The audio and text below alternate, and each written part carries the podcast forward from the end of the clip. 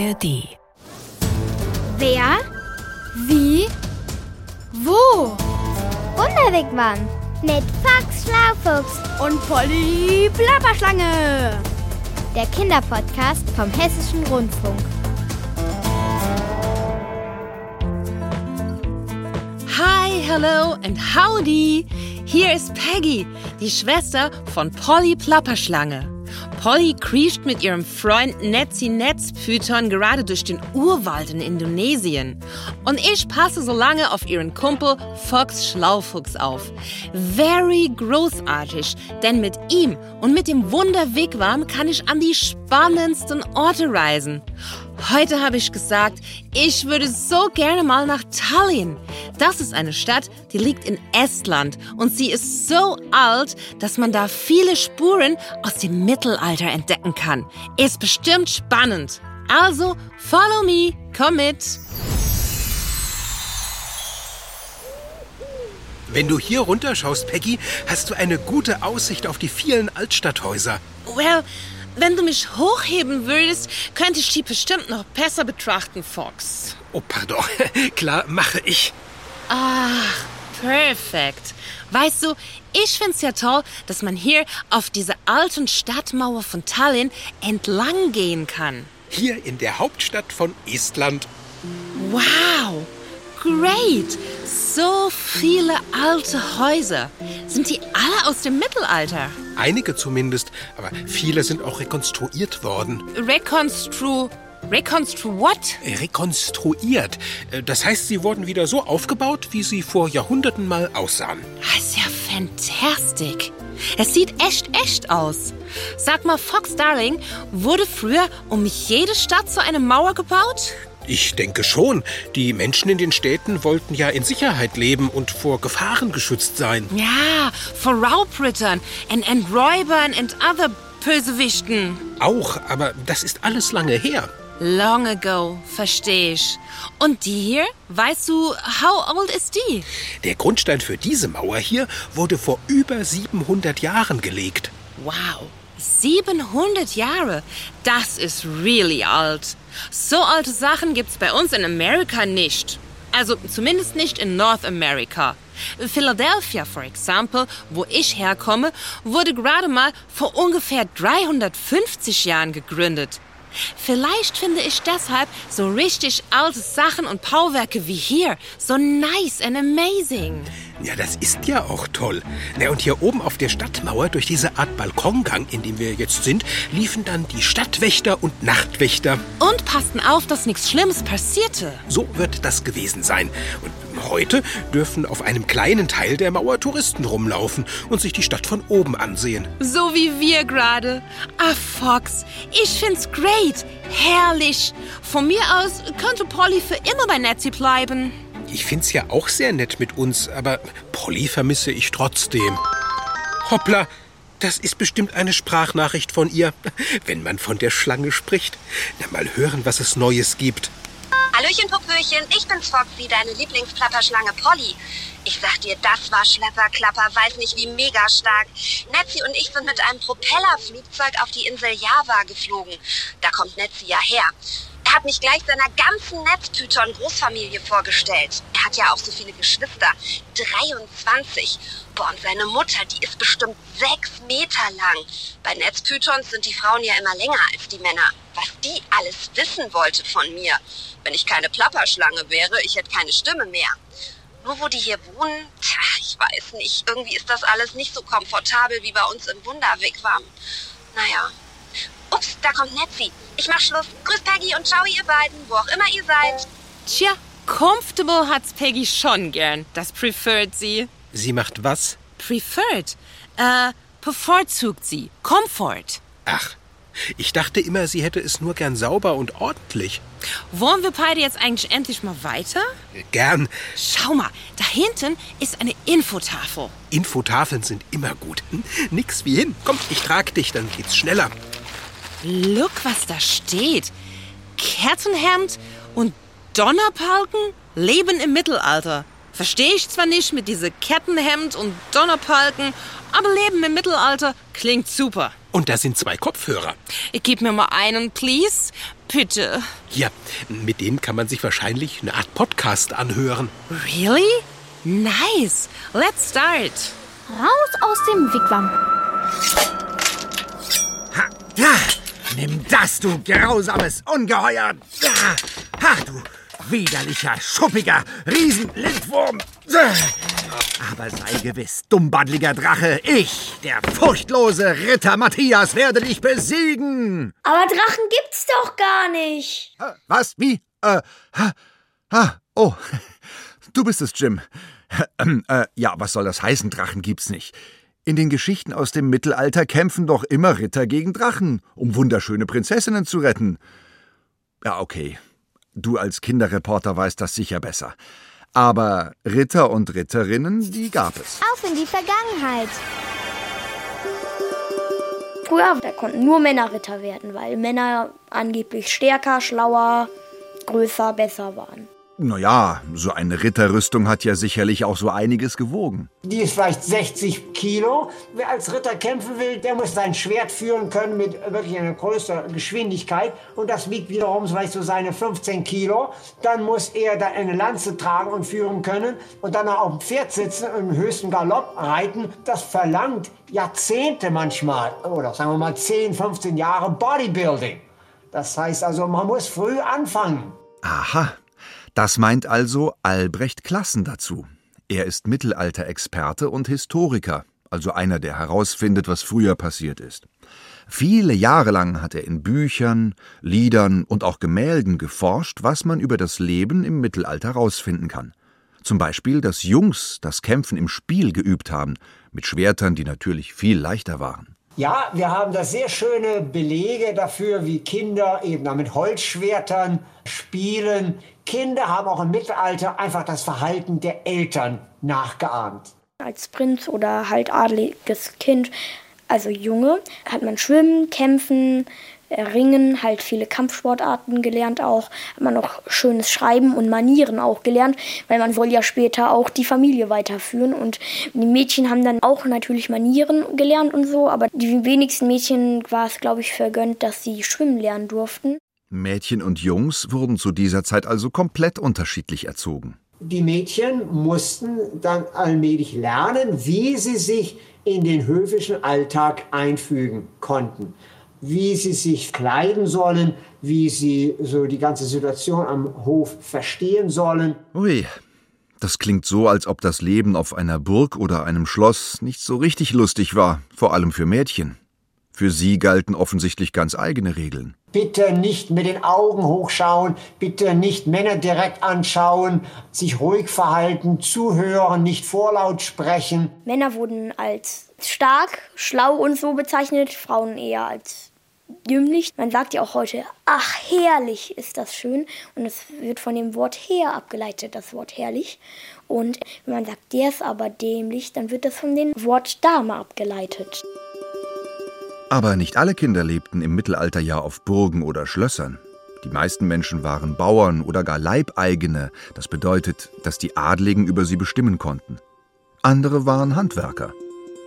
Wie war denn der Alltag für die Kinder in diesen Familien? Wir wissen relativ wenig über das Leben der Bauern, denn sie haben ja damals nicht die Möglichkeit gehabt, über sich selbst zu schreiben.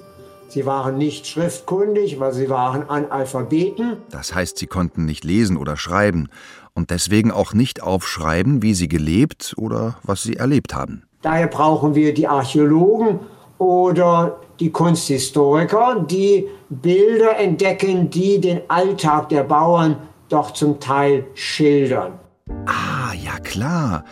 Auf gemalten Bildern, denn Fotos gab's ja noch lange nicht, können wir heute sehen, wie die Menschen früher gelebt haben.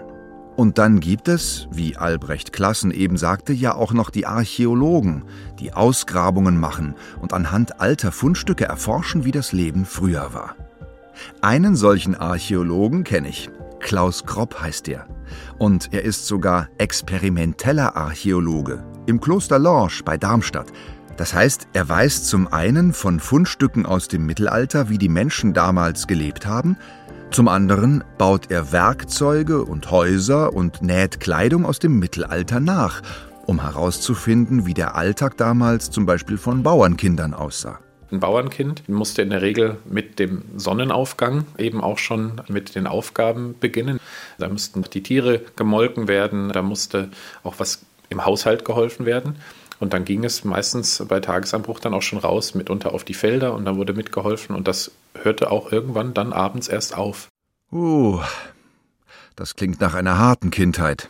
Natürlich hat man auch geschaut, dass die Kinder jetzt nicht sofort irgendwie die schwersten Steine tragen mussten oder direkt auf dem Acker irgendwas ganz Schweres machen mussten. Aber es war wichtig, dass man da von vornherein eben auch dabei war und durch Zuschauen, durch Erzählen ähm, eben viel gelernt hat. Denn das Besondere ist ja, es gibt keine Schulbücher, wo man sowas nachlesen kann. Schulen gab es dennoch, aber nicht für alle. Das war überhaupt gar nicht selbstverständlich gewesen. Im Mittelalter, das ist ja immer eine Zeit, die 1000 Jahre lang gedauert hat, ähm, war es so, dass vor allen Dingen die Klösterorte waren, an denen jemand lesen und schreiben lernen konnte. Also ich glaube, nur die reichen Kinder sind in die Schule gegangen. Beziehungsweise ins Kloster. Vor allem adlige Familien bemühten sich, wenn sie mehrere Kinder hatten, möglichst früh, sagen wir mal so ab sechs Jahre, ins Kloster zu senden. Das heißt also, wir haben richtige Kindergärten in Klöstern und Grundschulen. Aber auch auf den Burgen und Schlössern der Ritter und Adligen wurden Kinder unterrichtet. Sie hatten Privatlehrer, die sich um wenige Kinder kümmerten und ihnen beibrachten, was für ihr Leben wichtig war. Aber wie man Kinder erzieht, das war damals komplett anders, nämlich viel, viel strenger.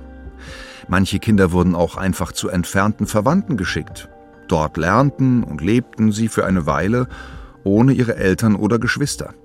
Das ist ja völlig klar, dass die Kinder in der fremden Umgebung anfangs nicht wussten, wie man sich richtig verhält. Albrecht Klassen kennt eine besonders krasse Geschichte über einen jungen Prinzen. Konrad von Kempten hieß der. Und auch er wurde ganz alleine auf eine fremde Burg geschickt.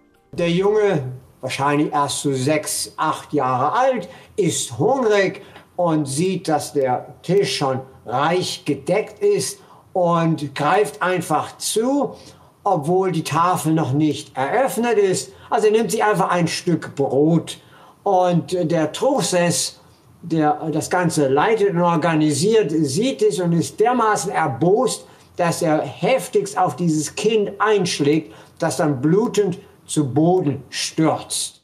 Eieiei. Gut, dass solche Erziehungsmethoden bei uns heute verboten sind. Ein Truchsess war übrigens im Mittelalter der Vorsteher der Hofverwaltung, der unter anderem mit der Aufsicht über die Tafel, also den langen Essenstisch beauftragt war. Und ja, du hast richtig gehört, der durfte dann einfach andere blutig schlagen, wenn die sich seiner Meinung nach nicht richtig benahmen.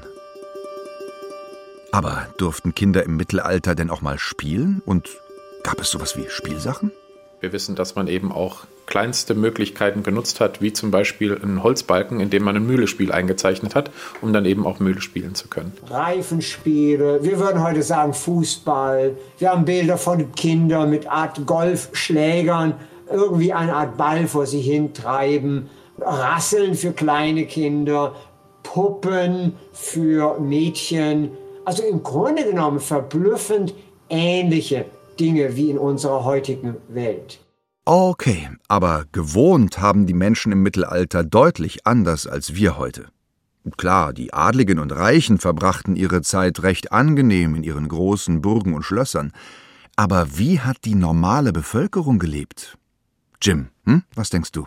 Es haben viele zusammengeschlafen und wahrscheinlich auch im Stroh oder so. Toiletten gab es da nicht, da hat man ins Gebüsch gemacht. So ein Haus im Mittelalter, da gab es in der Regel keine wirkliche Trennung. Da ist es so, dass man einen Raum hatte, in dem waren die Bettbänke, da sitzt man tagsüber drauf und liegt abends dann auch drin und schläft. Da gibt es eine Feuerstelle in der Mitte, da wird auch noch gekocht und da hat man tagsüber auch gearbeitet. Die Mutter muss spinnen oder weben oder kochen und hat sechs, sieben Kinder. Ein oder zwei Kinder sind noch in der Wiege. Und die Gefahr natürlich, dass die Kinder dann wenn sie vielleicht drei Jahre alt sind, im Haus, in der Küche irgendwo herumkrabbeln und dann plötzlich zu nah ans Feuer kommen, sich schwer verletzen oder am heißen Topf sich verbrennen oder dass irgendwelche Dinge ihnen auf den Kopf fallen, so dass sie dann darunter sterben.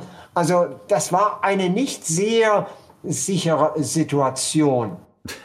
Also ich würde mal sagen, total gefährlich war das. Und meistens war das neben Stall, weil da war wie so eine Heizung für die, weil die Tiere haben halt viel Wärme gemacht. Ja, und das war dann ganz praktisch. Ja, schon. Aber dadurch hat's bestimmt im Haus nicht so super gut gerochen. Also wahrscheinlich sogar ganz schön gestunken, denn die Tiere machen ja auch Mist. Äh, apropos Mist, wie sah denn eigentlich ein mittelalterliches Klo aus? Wenn es um den Donnerbalken geht, um die Toilette, dann ist es so, dass man sich da so etwas wie ein Plumpsklo vorstellen muss. Das gab es in Klöstern, das war dann außen an der Klostermauer, dass man da eben sein Geschäft erledigen konnte. Und dieses ähm, Geschäft, das flog dann einfach außen an der Burg oder Klostermauer runter. Das roch also dann sicherlich nicht ganz gut da drumherum. Und wenn diese ganzen Ausscheidungen von Tieren oder Menschen ins Wasser gelangten, dann konnte man auch schon mal richtig krank werden. Das war nicht immer das Hygienischste. Aber sie wussten, wenn sie Bauchweh kriegen von dem Wasser, dass das nicht so gut ist. Und da gibt es eine Möglichkeit, dass man das desinfiziert. Und das kann man beispielsweise mit Alkohol machen. Das heißt, entweder hat man zum Beispiel Bier und Wein mit Wasser gemischt. Das haben manchmal dann auch verdünnt ähm, schon Kinder bekommen. Alkohol für Kinder? Sachen gibt's. Irgendwie habe ich den Eindruck, dass das Mittelalter nicht gerade gut für die Gesundheit war und eine ärztliche Versorgung, wie wir sie heute kennen, ja, die gab es damals ja auch nicht. Es gab dann Ärzte oder Medikus, nannte man das früher. Sie konnten kleine Wunden oder Bauchschmerzen mit Salben oder Kräutertees behandeln. Aber es gab eben keine Medikamente, wie wir sie haben, und viele unserer heutigen Operationen waren nicht möglich. Und auch Zahnschmerzen konnten nicht gut behandelt werden. Es ist so, dass wir zum Beispiel über Gebisse von Kindern und auch Erwachsenen in der damaligen Zeit wissen, dass sie teilweise schon ziemlich fürchterliche Zähne gehabt haben. Die Leute, die Geld hatten, die ähm, in Luxus leben konnten, die hatten die gleichen Probleme wie wir heute. Karies zum Beispiel. Hat einer unserer Zähne ein schmerzhaftes Loch, wird das gereinigt und aufgefüllt. Früher wurde ganz einfach der ganze Zahn gezogen. Und dreimal am Tag die Zähne gründlich putzen, das war auch nicht üblich. Es gab Zahnpulver. Aus Knochen, also aus Asche von Knochen, wo man sich die Zähne putzen kann. Aber auch einfachste Mittel, die wir heute noch kennen. Salbei beispielsweise ist da was. Das kann man sich einfach das Salbeiblatt um den Finger legen und dann damit sich die Zähne putzen. Also es ist nicht ganz so, dass man gar nicht gewusst hat, wie man sich helfen kann. Naja, bei der Körperpflege und bei Krankheiten war das Mittelalter ja nicht so dolle. Also ich meine, Wer krank wurde und sich irgendwie verletzt hatte, starb doch wahrscheinlich auch ziemlich oft daran. Geschichte ist langweilig? Von wegen. Schon erstaunlich. Bisher dachte ich, das Leben war für Ritter deshalb gefährlich, weil sie ständig in irgendwelchen Schlachten gekämpft haben oder ihre Burgen in Brand gerieten. Dabei sind sie manchmal schon an einer entzündeten Schnittwunde gestorben. Aber wenn wir gerade bei Rittern sind, wir wissen ja jetzt, dass die im Kampf diese schweren Rüstungen anhatten, aber was, was zogen sie im Alltag an? Und wie sahen die Sachen aus, die man nicht gesehen hat? Also zum Beispiel die Unterwäsche. Die Unterhose ist riesig groß in der damaligen Zeit, weil man die sich letztlich über den Gürtel umgeschlagen hat. Das sieht aus, als ob da fünf Leute in diese Unterhose reinpassen. dann hat man ein großes Unterhemd, das man drüber zieht, das auch teilweise bis zum Knie runtergeht. Und äh, da wurde dann nochmal oft aus Wolle ein weiteres Gewand, Tunika nennt man das dann auch, drüber gezogen, was dann eben auch zum Beispiel ähm, gut gegen die Witterung war, das heißt fürs Wetter geschützt hat. Na klar, es gab ja keine Heizungen. Man musste sich also im Frühjahr, Herbst und vor allem im Winter warm anziehen. Und auch Schuhe hatte nicht jeder. Ich glaube, die Bauerskinder sind barfuß rumgelaufen. Tja, da kann es sein, dass man überhaupt gar keine Schuhe trägt zu manchen Aufgaben. Es gibt Strohschuhe. Es gibt auch Lederschuhe, aber später bei den Rittern, da ist es durchaus so, dass man da richtige Stiefel gehabt hat, aber der einfache Bauer, der hat keine wirklich guten Stiefel gehabt, das waren einfache Schuhe. Hm, irgendwie schon komisch. Ich hatte mir als kleiner Junge immer gewünscht, wie ein Ritter im Mittelalter zu leben, gegen Drachen zu kämpfen und schöne Prinzessinnen zu retten. Aber eigentlich, also, ich bin mir gerade nicht mehr so sicher, ob es mir im Mittelalter gefallen hätte. Jim, wie ist es bei dir? Nö. Also klingt erstmal geil, man kann Ritter werden oder so. Aber wenn man Pech hat, wird man als Bauersjunge geboren und stirbt nach den ersten drei Monaten. Ja, Kinder sind oft früh gestorben. Und auch die Erwachsenen wurden längst nicht so alt wie heute. Das Leben war anstrengend und ohne große Abwechslung. Trotzdem versucht Klaus Kropp bei seiner Arbeit als experimenteller Archäologe genauso zu leben wie die Menschen im Mittelalter. Was gefällt Ihnen denn daran? Ich glaube nicht, dass diese Menschen alle unglücklich waren. Es gab auch kaum Abfall. Also auch die Knochen wurden ja im Knochenhandwerk weiterverarbeitet. Da wurde Werkzeug teilweise daraus hergestellt, da wurden Kämme aus Knochen hergestellt. Also das ist was völlig anderes, wo man auch was vom Mittelalter lernen kann. Das eben anders als heute gar keine Wegwerfgesellschaft war. Das Arbeiten mit den Händen kann eine sehr, sehr schöne Arbeit sein. Die kann sehr erfüllend sein, äh, wenn man sieht, was man da so erschafft. Das ist was, was heute bei vielen ähm, verloren geht. Ah, naja, so gesehen war damals also nicht alles schlecht. Und darauf zu achten, dass nicht alles weggeworfen, sondern vielleicht repariert oder umgearbeitet wird, ja, das können wir ja auch heute. Rein in den Wigwam. Also manche Sachen waren im Mittelalter ja nicht so doll. Bei anderen Dingen waren die Menschen allerdings schon ziemlich weit. You're so right, Fox Darling. Da bist du ganz richtig. Aber sag mal, wenn wir hier in so einer Mittelalterstadt sind, können wir uns dann nicht auch irgendwo ansehen, wie dieses Mittelalter-Handwerk funktioniert? Ah, bestimmt. Aber vorher muss ich was essen. Du, ich habe einen Bärenhunger. Es soll hier ein Mittelalter-Restaurant geben. Da gibt's sogar Elch und Bärenfleisch. Ja, ich nehme lieber Bratkartoffeln. Ich glaube nicht, dass es die im Mittelalter schon gab. Why not? Warum nicht? Weil die Kartoffeln erst nach Europa kamen, nachdem Christoph Kolumbus Amerika entdeckt hatte. Und das war deutlich später. Oh, bitte keinen Schlaufuchs-Vortrag auf leeren Magen. Na gut, das mit den Kartoffeln kann ich dir auch nach dem Essen erzählen. Also los geht's zum Restaurant und damit Schluss gemacht für heute. Yes, say wow und ciao. Genau. Ciao mit Hau. Das war der Wunderwegwam Kinderpodcast Mit Box Schlaufuchs und Polly Plapperschlange. vom Hessischen Rundfunk. Diesmal von Yvonne Koch. Ach und Peggy, What? wenn du mal wieder einen coolen Podcast suchst, dann geh doch einfach in die ARD Audiothek. Da gibt's tolle Geschichten. Für Kinder? Na klar, kostenfrei und ohne Werbung. Great. Hört sich super duper cool an. Das mache ich. See ya.